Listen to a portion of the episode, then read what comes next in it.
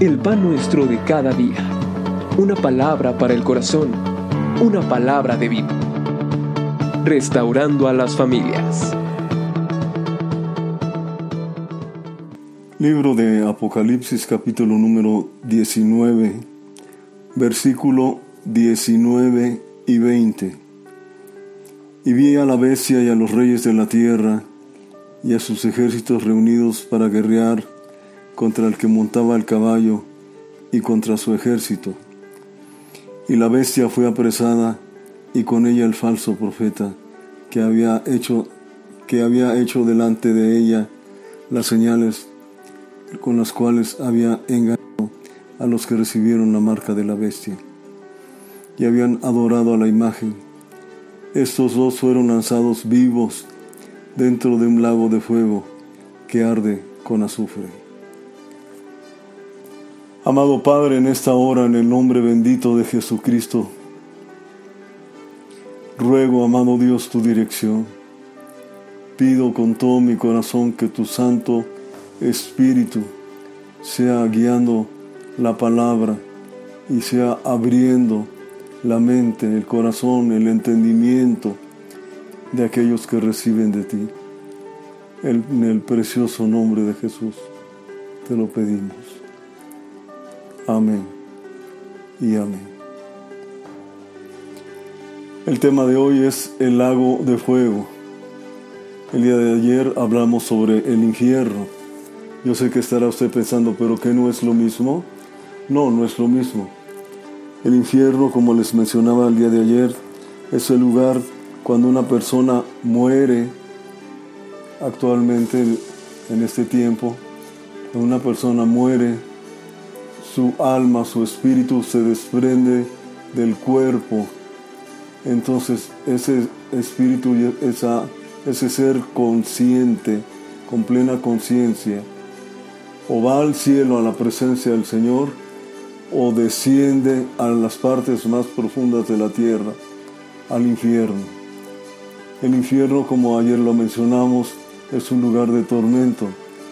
Pero note usted algo importante la persona está sin cuerpo físico.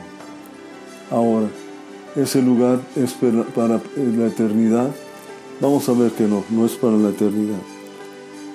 El lago de fuego, ¿qué es el lago de fuego? Bueno, en primer lugar, parece que lo, que eh, lo estrenan son el falso profeta y el anticristo. Si leemos el contexto, estamos hablando de la segunda venida de nuestro Señor cuando desciende a la tierra con su iglesia para establecer el reino milenial. Y, en este caso, el anticristo y el falso profeta son echados al lago de fuego. No es el infierno, insisto, no, no es el infierno. Enseguida vamos a ir señalando por qué no. Punto número uno. ¿Es lo mismo el infierno que el lago de fuego? No, el infierno es el lugar de castigo para todo ser humano que muere sin Cristo, pero la gran diferencia es que muere y, su y no tiene cuerpo. Pero, escuche, viene el momento en que habrá el juicio del gran trono blanco.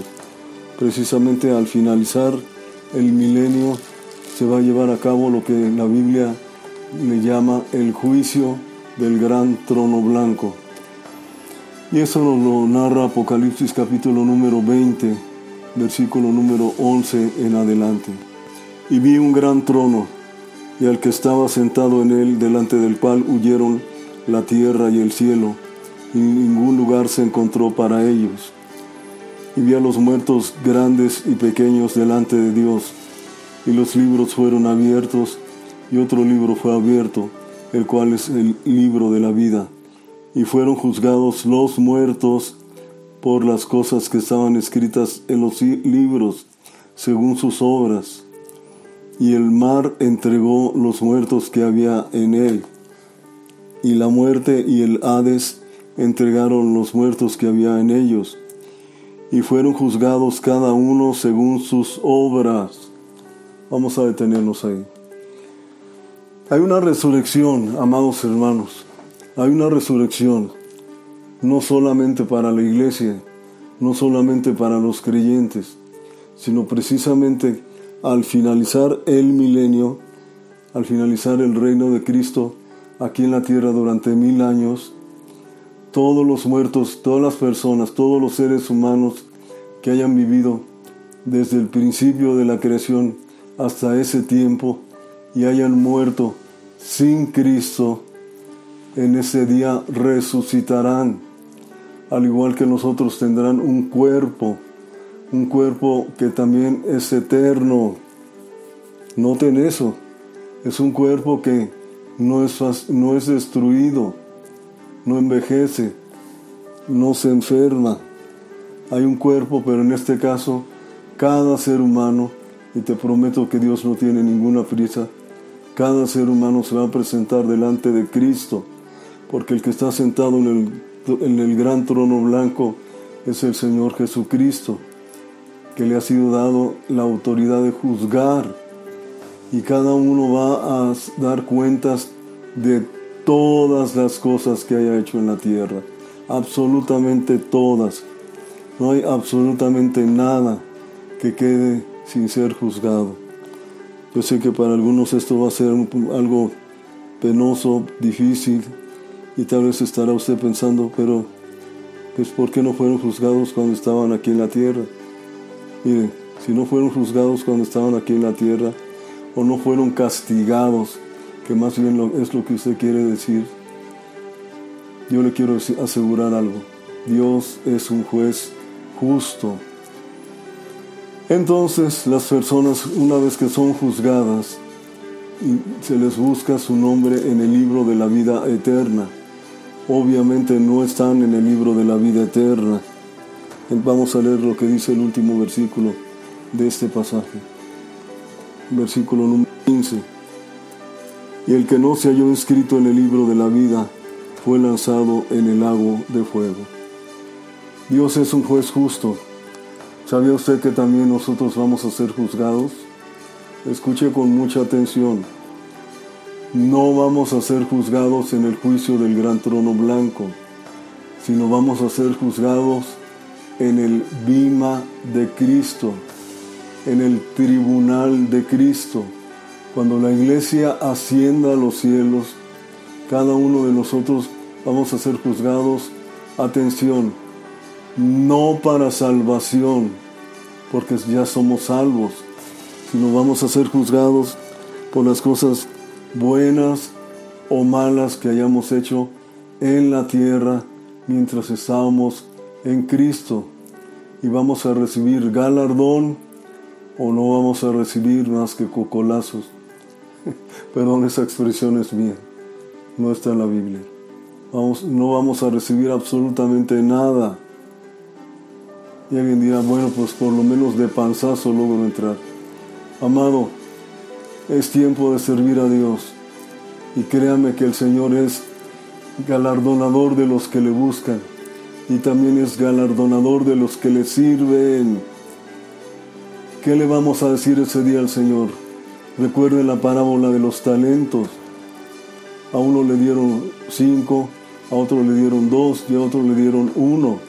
¿Cuál de esos tres es usted? Porque al que le dieron cinco hizo otros cinco y le entregó diez. El que le dieron dos ganó otros dos y le, dio cuatro. Pero al que le dieron uno no hizo absolutamente nada. Escuche con atención qué le ha dado Dios que está poniendo usted a trabajar para Cristo. ¿Qué le ha dado Dios, amado? Algunos se aferran a las cosas que Dios le ha dado Mire, le quiero recordar algo. Cuando nacemos, nacemos con el puñito cerrado, pero cuando morimos, cuando morimos, morimos con la mano abierta.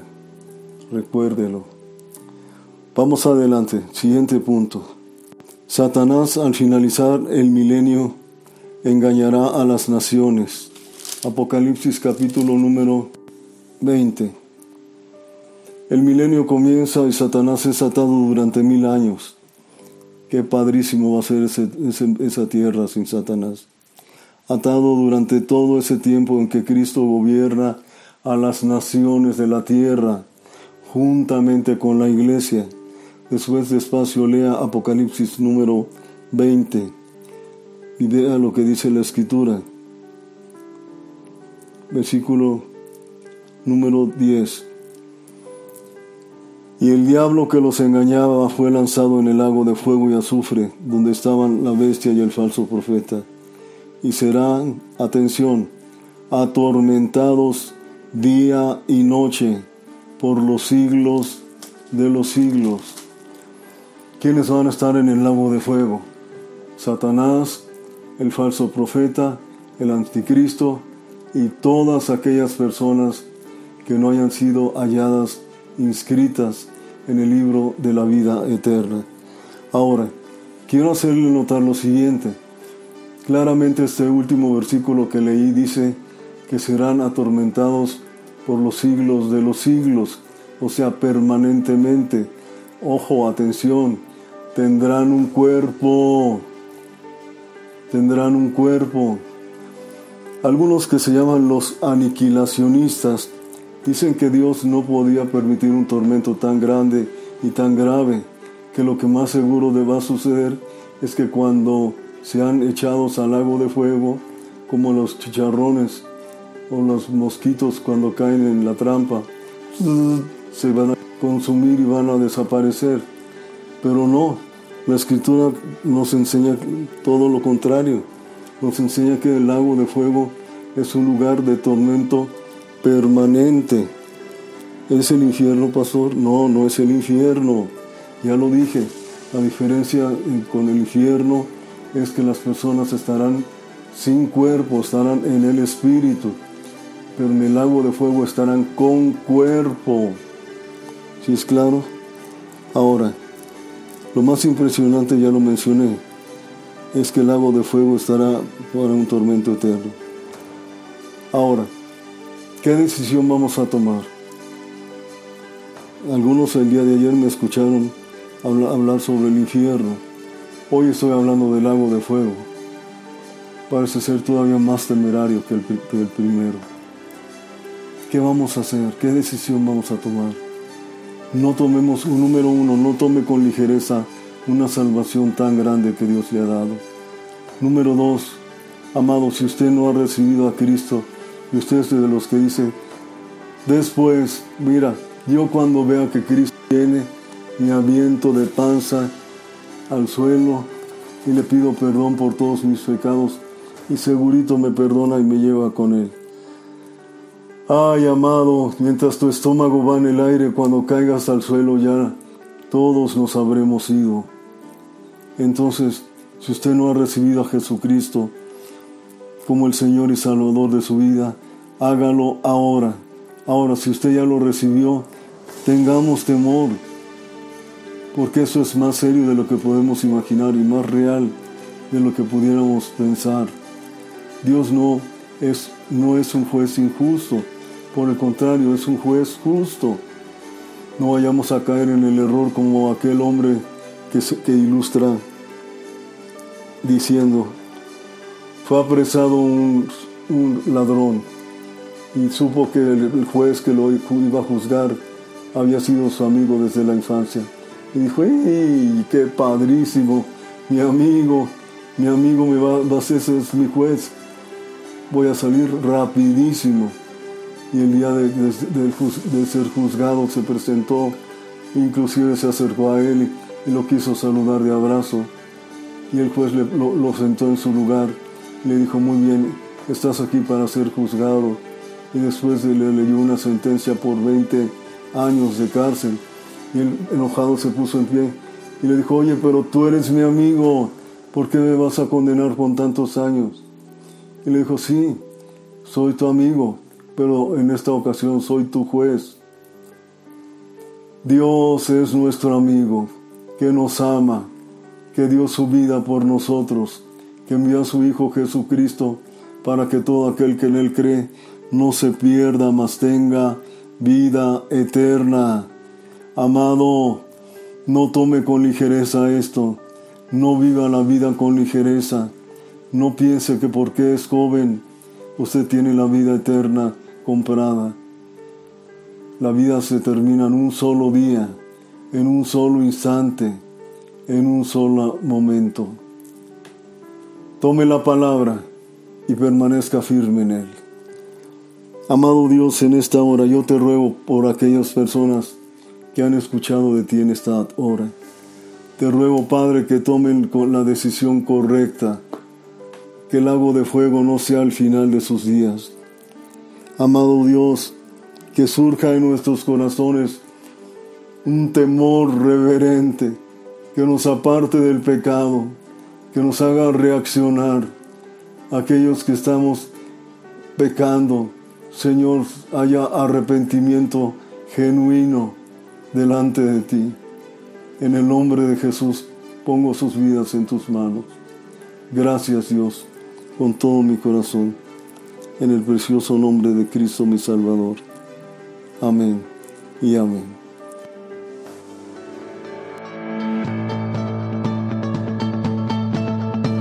El pan nuestro de cada día.